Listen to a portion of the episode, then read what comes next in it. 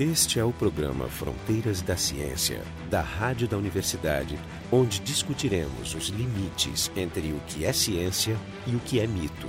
No programa de hoje do Fronteiras, a gente vai discutir o lado violento do universo, os buracos negros.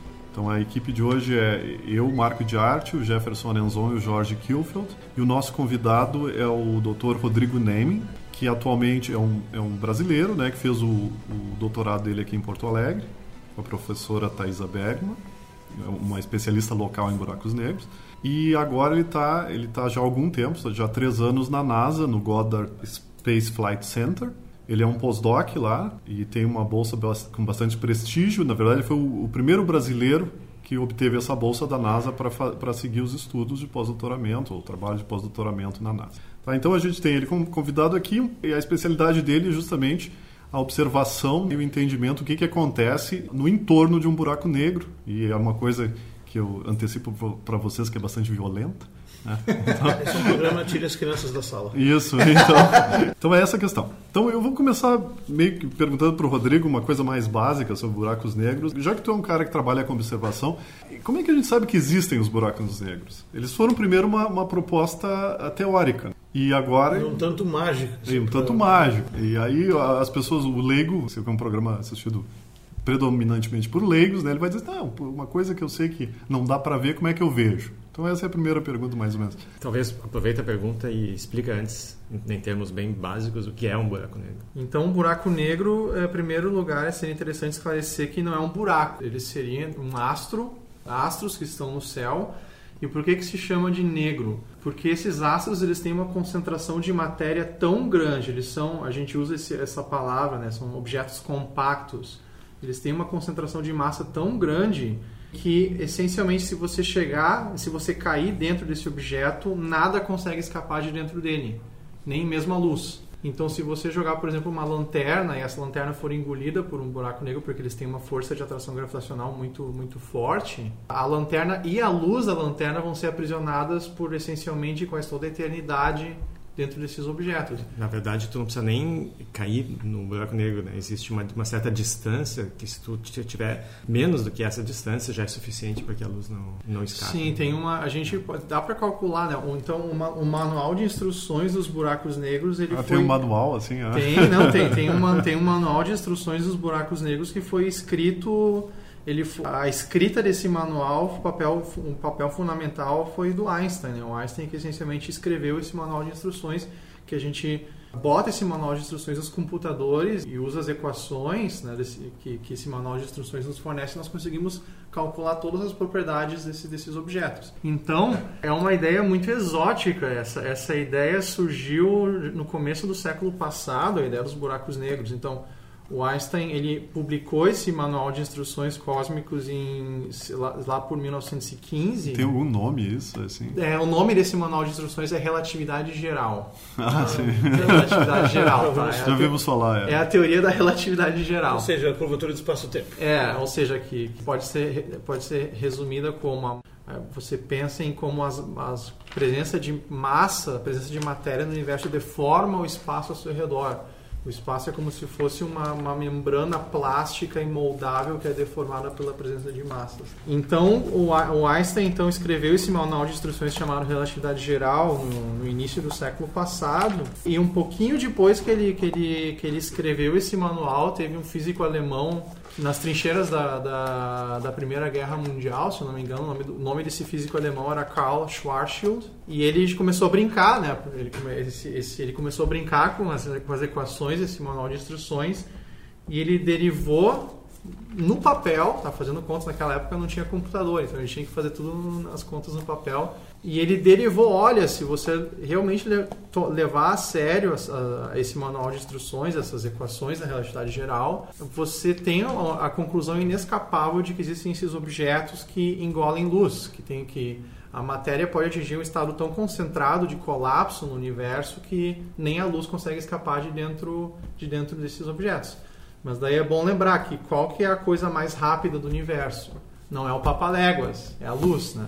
Então, um feixe de luz ele dá sete voltas ao redor da Terra em somente um segundo. Então, se nem a luz consegue escapar, Se, se ela andasse em, em, em círculos. se ela andasse em círculos ao redor da Terra, daria sete voltas em somente um segundo. Então, se se nem fosse um buraco negro, talvez desse. então, se nem isso consegue escapar de dentro do buraco negro, então você tem uma ideia de quão exótico é esse tipo de, de, de objeto. Então, e como é que se detecta agora? Como é que Então- eu sei que tem, né? Porque a gente está acostumado a achar que a informação do universo vem através de luz. Então, uma, uma, uma visão superficial seria, bom, se não tem luz, né? Se ele- além de... Bom, até isso pode ser a razão, né? Mas aí tu, tu diz como é que é, já que tu é o expert. Então, a analogia que eu, que eu, que eu gosto de usar para explicar como é que a gente detecta, entre aspas, ou observa, entre aspas, um buraco negro, porque, por definição, ele é uma prisão de luz e matéria no cosmos. Por definição, então, eles, eles são prisões de luz e matéria no, no universo. Né? Na verdade, são as piores prisões possíveis, porque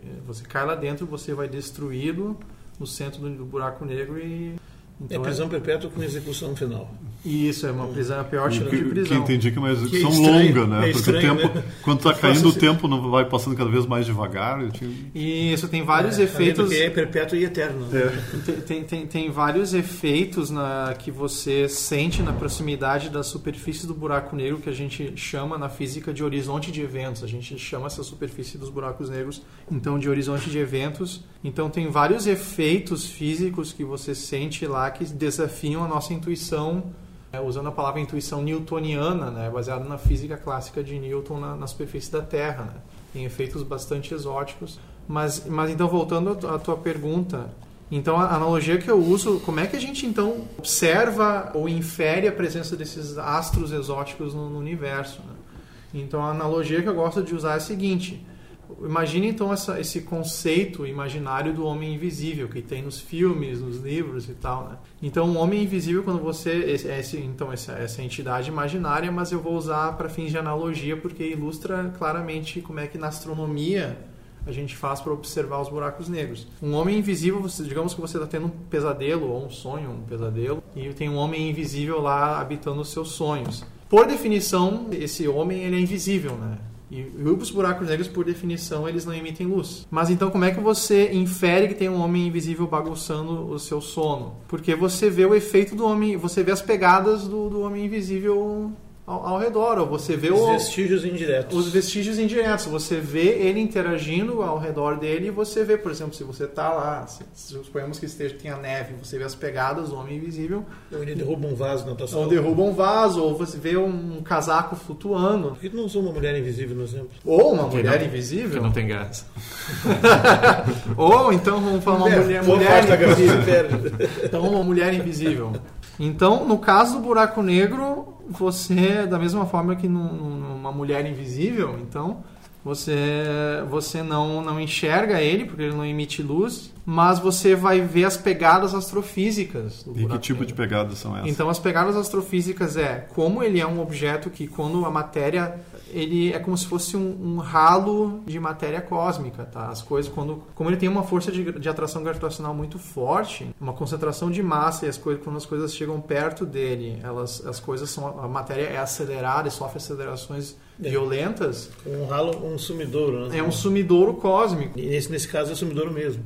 É Ah, um, dizer, é um então- sumidouro, Então tu tem que literalmente, observar né? o que está acontecendo com a matéria Então quando está caindo lá. Exatamente. As- O que eu chamo de pegadas astrofísicas é ou você observa co- como que a luz emitida pela matéria quando está caindo nesse sumidouro cósmico, ou você observa a maneira como ele afeta estrelas, porque ele deixa um padrão de, de atração gravitacional em estrelas que chegam Uma relativamente coisa próximas. invisível que pode Ah, que é aquela é. coisa, tu vê que, que tem uma região do espaço que atrai, quer dizer, que condiciona órbitas de alguns Sim. objetos e tu não É. está vendo nada lá. Uma, É, umas estrelas é. estão bailando como se houvesse um corpo invisível ali. Exatamente. Mas como é que tu distingue um, um buraco negro de um- um outro corpo celeste muito massivo? Então, por- pela atração gravitacional, ele ocupa um espaço muito pequeno e muito velho, que ele também já não emita muita luz. Então, como é que tu distingue certo, esses dois É tipo casos? uma estrela de neutro. Existem Outras... outras. Eu estou num buraco negro. É, mas existem Mas eu acho que outras tem uma entidades discrepância que... em ter- tamanho de massa, né? Quantidade de massa, não deve ser essas. Então, eu vou, fa- vou falar para vocês a, a melhor e mais incrível evidência observacional que nós temos da existência dos buracos negros. Então, os astrônomos hoje Não, a minha, a minha pergunta não é nem em relação à, à- à existência. Estou dizendo, tu observa um padrão desses. Tu tem uma região no espaço e tu nota que tu não observa nada naquela região, mas tu verifica o desvio das órbitas vizinhas. Então, Sim. como é que tu sabe, como é que tu decide que é um buraco negro e não uma outra coisa massiva, uma, mas uma, da- uma das maneiras de uma das, uma das maneiras de, de fazer essa conta é o seguinte você usando as leis de Kepler tá? e você está monitorando então você tem uma coisa visível por exemplo uma, uma estrela que está orbitando um ponto central e daí usando as leis de Kepler por exemplo você pode de certa forma monitorando você mede o período de, de, de movimento do, do objeto então, monitorando a órbita de, por exemplo, uma estrela, você estima a massa do objeto central que está induzindo esse movimento de uma estrela ao redor desse objeto. eu achava que as leis de Kepler estivessem fora do manual de instruções. É, pode ser usado como uma aproximação A para estimar a massa, Pelo a longas para evidenciar distâncias. ele indiretamente, mas ele pode ser também um corpo escuro, A não long- necessariamente um é. buraco negro. A longas distâncias, você pode usar como uma aproximação, se tiver uma, uma certa. tem um critério de distância que você pode usar como uma aproximação razoável. Né? É que já que falou nisso, planetas também são detectados por esse método. Sim, sim, sim, sim. Então você consegue estimar a massa que está interna à órbita dessa estrela. Então, em, por exemplo, no centro da nossa galáxia é feito mais ou menos essa conta. Tem, ah, tem grupos de astrônomos ao redor do mundo monitorando o movimento das estrelas ao redor do centro da nossa galáxia. Então, usando essencialmente uma, a- as leis de Kepler, eles inferem a massa central no, no centro da galáxia está induzindo um movimento dessas estrelas. E eles estimam, então, com uma, uma precisão fenomenal, eles estimam que a massa central que induz essas órbitas das estrelas, e se vocês procurarem no Google, então, centro da, da Via Láctea, buraco negro, vocês vão encontrar vídeos que, na verdade, são observações que vocês vão ver o movimento das estrelas, que elas estão tem várias estrelinhas que estão girando ao redor de uma coisa que não, você não enxerga. E que se consegue estimar que tamanho Sim, e daí se estima, se estima uma massa de cerca de 4 milhões de vezes a massa do nosso Sol. Então, e provavelmente não tem teoria que, que, que explique a possibilidade de algum astro normal ter essa massa. né? Então, se você pegar a física e pegar a relatividade geral e pegar então as leis da física que, que nós conhecemos bem e você tentar ver se existe uma, uma concentração de objetos numa região relativamente pequena, menor do que mais ou menos a, a órbita de Júpiter, que, que é uma coisa que se você usar então a física e tentar ver que tipo de objeto que permanece dinamicamente estável com uma massa de milhões de vezes a massa do Sol, nada fica estável. Então a conclusão é que a teoria que a gente tem indica que só pode ser esse. Pode ser um buraco negro. Se você botar um monte de matéria lá, concentrada lá no centro da galáxia, por exemplo, 4 milhões de vezes, com uma massa de 4 milhões de vezes a massa do Sol, concentrada numa região que é mais ou menos o tamanho da órbita de Júpiter, um pouquinho, um pouquinho menor, qualquer coisa que você colocar lá, um aglomerado de estrelas, uma nuvem de gás com essa massa, ela vai colapsar devido ao seu próprio peso e vai levar à produção de um buraco negro. Ele vai fazer isso rapidamente. E quanto maior a massa, mais rápido. Tá, deixa, eu só, eu, deixa eu interromper e dizer que esse é o programa Fronteiras da Ciência. Hoje a gente está falando das, do lado violento do universo. E o nosso site é o frontedaciencia.urgs.br. Eu só quero fazer uma, uma ressalva aqui. Quando a gente fala na formação do buraco negro, aquela massa ela já existia naquela região e ela simplesmente se compactou. Então, as estrelas que estão ao redor, em órbita, ao redor do, do centro de massa daquela regiãozinha, não importa se, se houve esse colapso, as estrelas vão continuar na sua órbita. Ou seja, a, a- a formação de um buraco negro não significa que ali apareceu um ralo gigante e que começa a sugar tudo Mas que tu, tem em tu volta. achava que era isso? Não, eu tô. Não, mas ele não começa a sugar, mas é bem importante isso, porque do ponto de vista físico, a massa é a mesma. Só que são corpos de dimensões bem diferentes.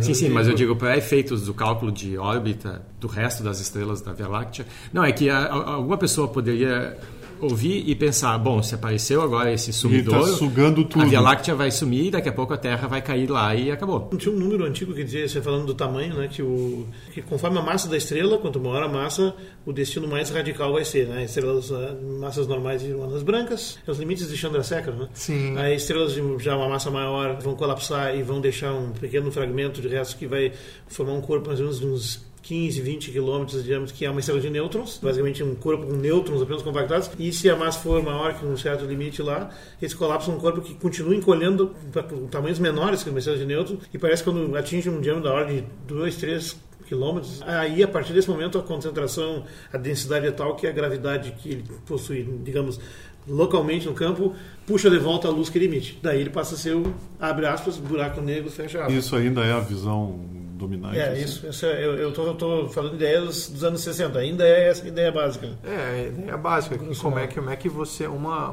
das principais. As fábricas de buracos negros na natureza é a morte das estrelas. É como é que as estrelas morrem geralmente. Elas colapsam devido ao seu próprio peso. E dependendo então da, da- de quão gorda é a estrela, da, da massa, eh, da, da massa inicial da estrela, você tem diferentes destinos, como o professor falou. E para as estrelas que têm uma, uma massa suficientemente massivas, né, você ela colapsa e morre como, como um buraco negro. E só para voltando ao, ao ponto do, do, do Jefferson, uma coisa que eu, eu costumo falar para o pessoal, assim, o que aconteceria se o nosso Sol, o nosso Sol virasse um buraco negro? Com a mesma massa dele. Qual- se você mantivesse a mesma massa que tem lá e substituísse o Sol por um buraco negro com a mesma massa do Sol, o que, que aconteceria com as órbitas dos planetas ao redor desse hipotético buraco negro com a mesma massa do Sol? Não aconteceria nada. As órbitas continuariam as mesmas, mas Não é, teria um sol no céu. Ele seria frio. né? mas daí, então, oito, mais cerca de oito minutos depois que você fizesse essa, essa substituição, que oito, oito minutos luz é a distância mais ou Terra menos entre a Terra e o Sol. Então, a luz que vem lá do Sol demora cerca de oito minutos para chegar até o nosso planeta. Então, se você acontecesse essa tragédia cósmica né, para nós, então oito minutos depois que virasse um buraco negro Sol, a gente iria sentir que desapareceu a luz e depois de algum tempo ia dar um inverno violento na É, Terra. Mas felizmente isso, as pessoas Mas não esse é um se preocupar, cenário- isso, isso não vai acontecer. Isso não vai acontecer. O Sol simplesmente, o Sol simplesmente vai crescer, vai virar uma gigante vermelha Que vai nos engolir. e vai engolir a Terra. Então fiquem tranquilos e não façam planos com mais de um bilhão e meio, dois de anos. né? É. Não, você é tanto assim. Não, são é, quatro ou Tu cinco. desse esse exemplo da onde a gente olhando a órbita do que está ao redor, a gente consegue inferir que existe o tal do buraco, mas eu sei que tu trabalha em coisas que são mais próximas do buraco, que é o que, que acontece com a massa que está que, que tá entrando dentro do Aliás, buraco. fazer- Como é que tu detecta? O que, que tu olha para saber que essa pegada que tu falou? Como é que tu olha essa pegada local assim perto do buraco? O que que mostra que aquilo ali está perto de um buraco? Está emendando assim na pergunta, eu queria perguntar, você falou que é, o buraco negro tem um nome talvez inapropriado, porque ele nem é exatamente um buraco. E de certo modo também, como dá para receber coisa, nem é exatamente negro. Né? Mas enfim, é para luz ele é. Mas por outro lado tem um entorno, que é digamos, a- o quintal dele lá, que é o horizonte dos eventos. Né? Eu acho que isso é mais ou É, menos- não é isso a pergunta, Então, né? Porque que eu acho que é, o- eu- a tua observação em geral é no, no, no, no entorno ali, né? Então. Diretamente tu não trabalha com esse negócio da dinâmica dos, dos planetas, dos, Sim, das porque- Porque quando estrelas. tu falou ali, radiação que, do, da matéria que está caindo dentro dele não é uma, uma radiação vinda de dentro do, do ponto central, sim a emissão, tudo, tudo se dá a partir dessa fronteira, né? Sim, Sim, sim, sim. interessante. A maneira como a gente faz na astronomia, geralmente para evidências de que tem um buraco negro num- em, em diversos lugares do céu, é então essas, essas pegadas astrofísicas do, do buraco negro.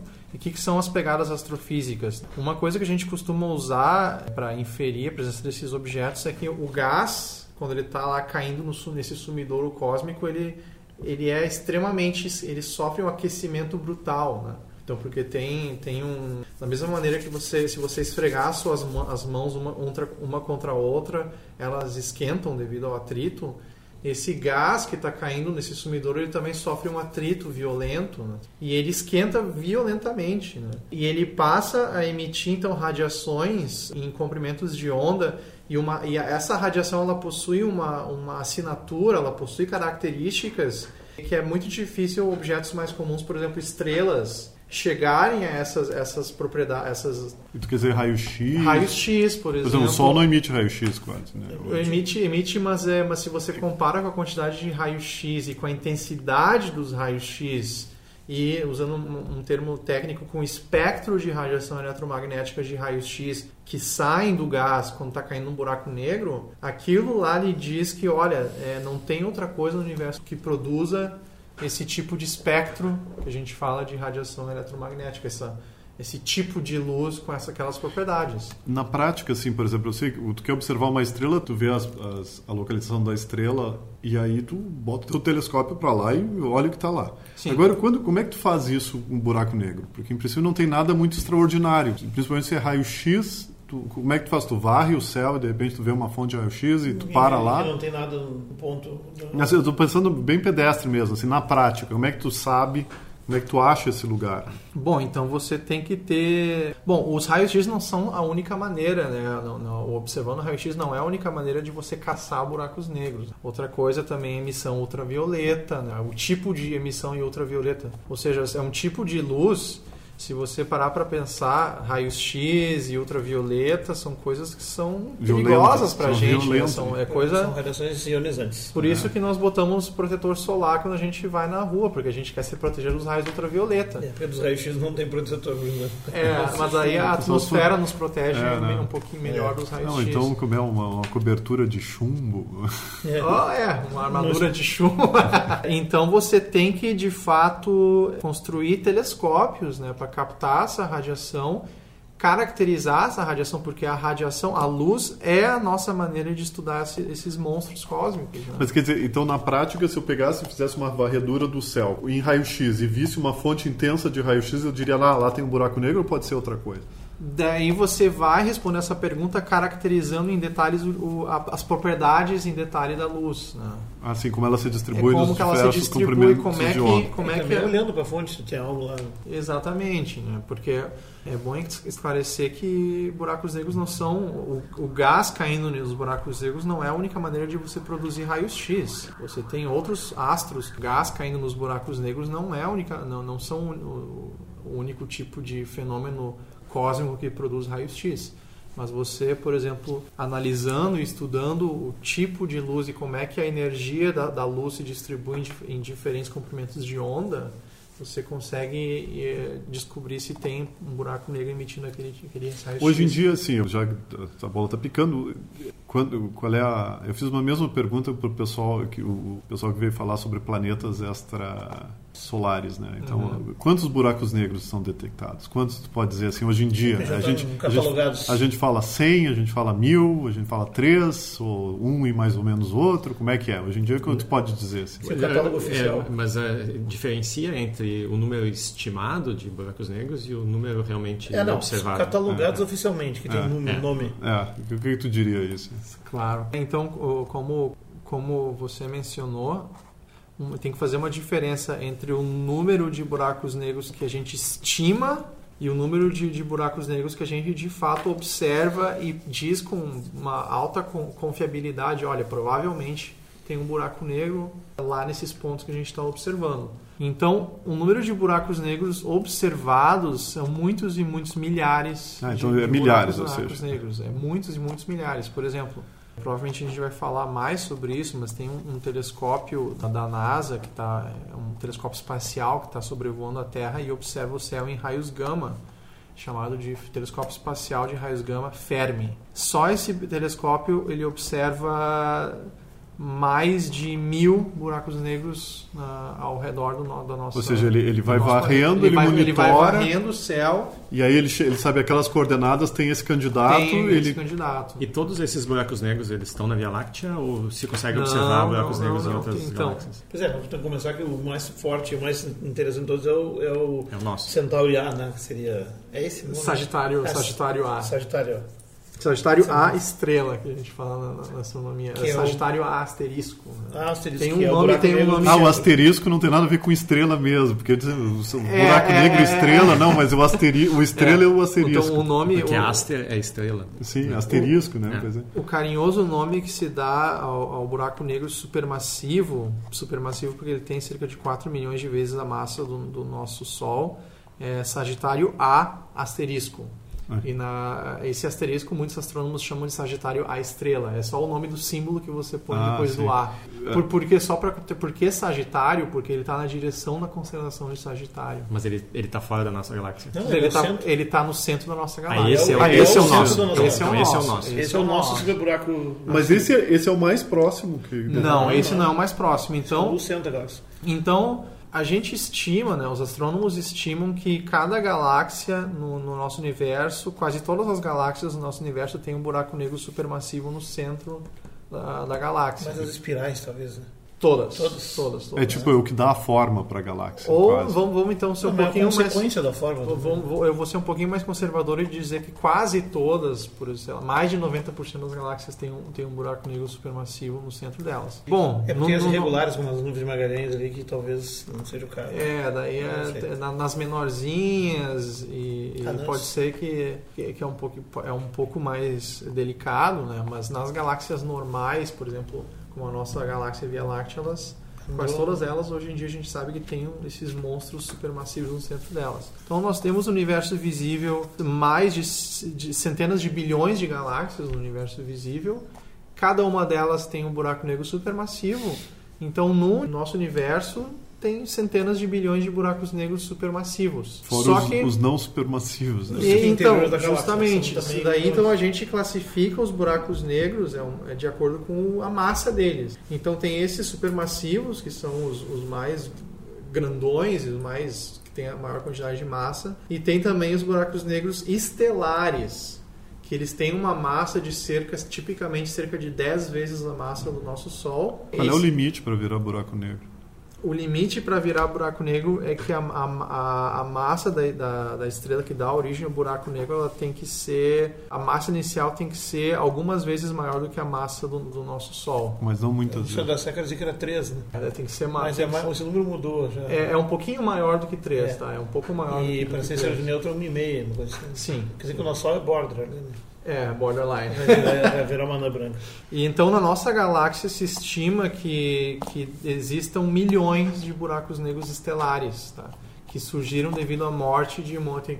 Nós temos bilhões de estrelas na nossa galáxia, né? e uma fração delas são, são estrelas gordinhas. Quando elas morreram, deram origem a buracos negros estelares. Então nossa galáxia deve ter milhões de buracos E, negros e dentre esses conhecidos, o qual é o mais próximo? O mais próximo, eu infelizmente agora não me lembro o nomezinho dele, porque a gente, a gente na astronomia a gente gosta de dar nomes. É, nome, Bem complexos, né? É, no- é nomes, e geralmente esses nomes são uns nomes meio feios, assim, Tipo né? placa de automóvel. Né? É, essa é é como se fosse tipo, atribuísse a cada objeto um número de telefone, para termos de classificação.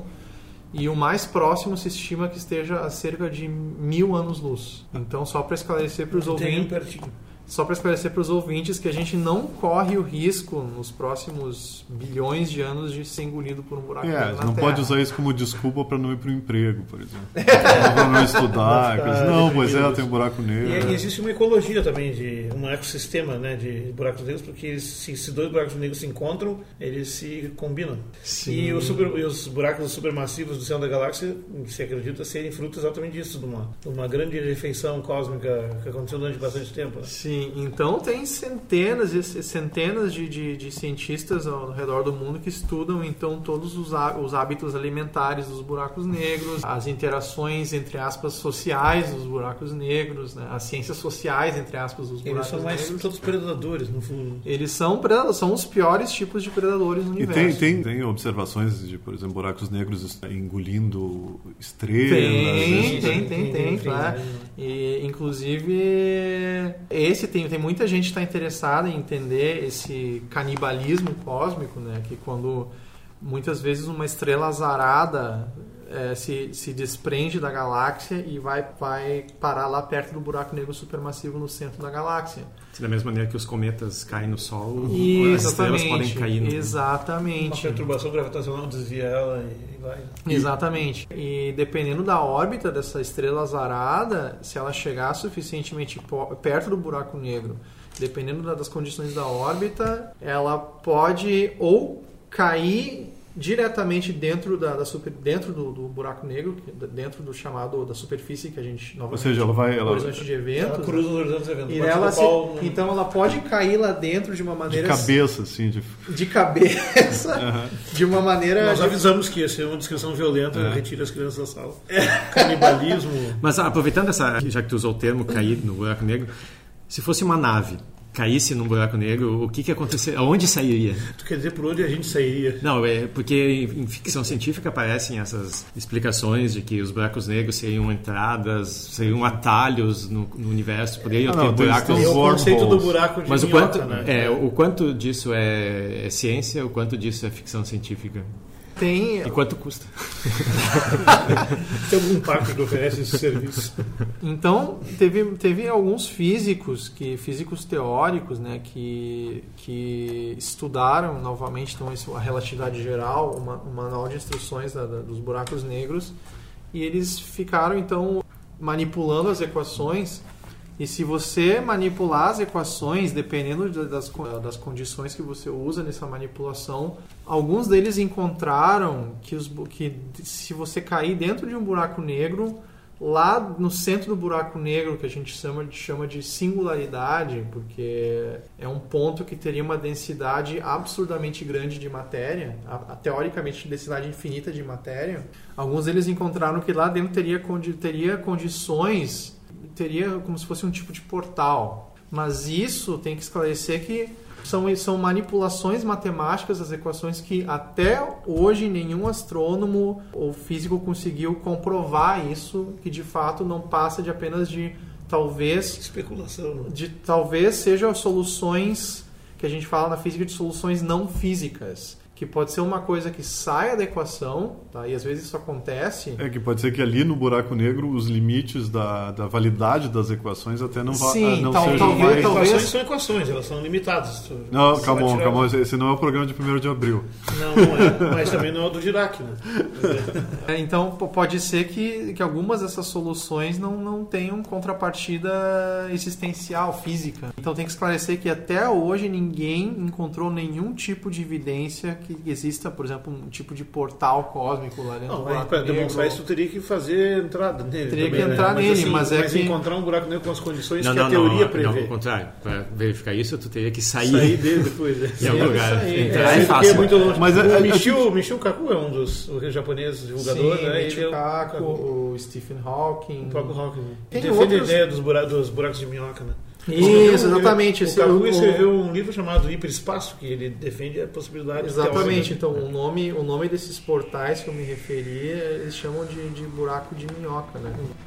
Essa foi a primeira parte do programa sobre os, o lado violento do universo. O nosso convidado hoje foi o Rodrigo Neyman, que é o pesquisador brasileiro, é um astrofísico, pesquisador brasileiro hoje em dia na NASA, né, há três anos na NASA, como postdoc lá. E a equipe do programa foi eu, Marco de Arte, o Jefferson Arenzon e o Jorge Kilf. O programa Fronteiras da Ciência é um projeto do Instituto de Física da URGS. Técnica de Gilson de Césaro e direção técnica de Francisco Guazelli.